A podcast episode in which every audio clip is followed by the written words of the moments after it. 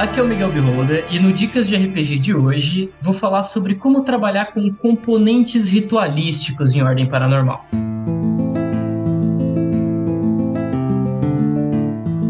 O Dicas de RPG é um oferecimento da Bardos Shop, bardosshop.com.br.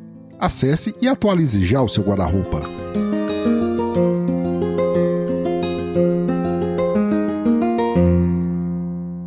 Bom, antes de qualquer coisa, o que são componentes ritualísticos, né?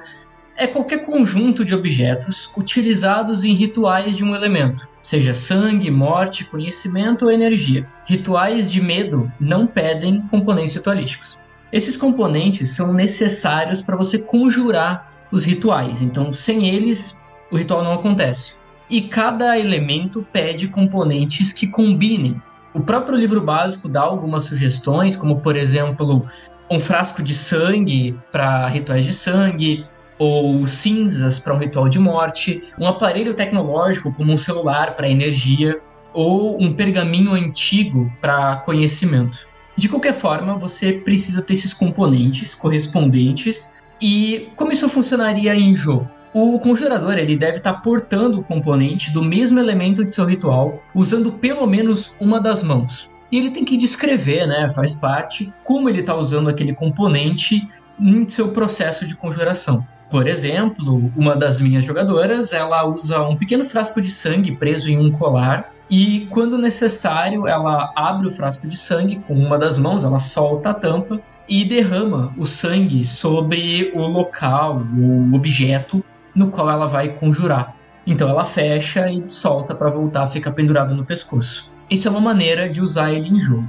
Mas como encaixar na narrativa, né? Os componentes ritualísticos, eles podem ser muito mais do que um objeto mecânico. Eles podem ser plots para o início de uma trama, eles podem ser o motivo de uma aventura acontecer, eles podem ser o objeto final de uma missão para um grupo de agentes. E a maneira disso é o narrador e os próprios jogadores pensarem sobre a história desse componente ritualístico.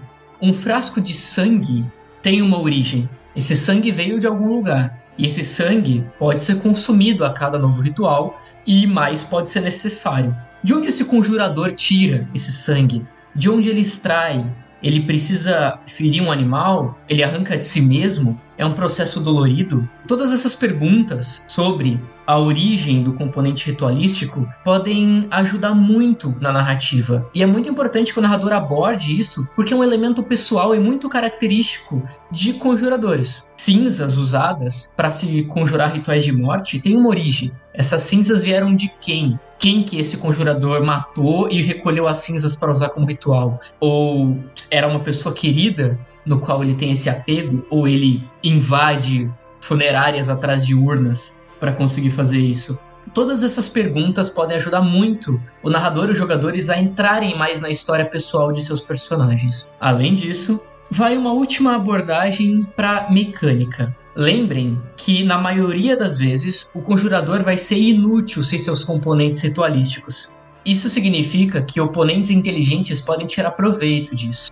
Um cara bem treinado no combate físico que sabe desse ponto fraco de um conjurador pode usar técnicas como desarmar ou agarrar para ir imobilizando ou tirando da mão de um ocultista os seus componentes ritualísticos. E sem isso, não tem ritual. Então, é muito importante tanto que os conjuradores tenham cuidado com seus componentes, quanto o mestre saiba que adversários inteligentes que entendem do assunto vão saber tirar proveito dessa oportunidade desestabilizando completamente o ritual do grupo e dessa forma tornando o combate bem mais interessante. Bom, eu espero que eu tenha ajudado de alguma forma e agora eu passo o dado para o próximo mestre.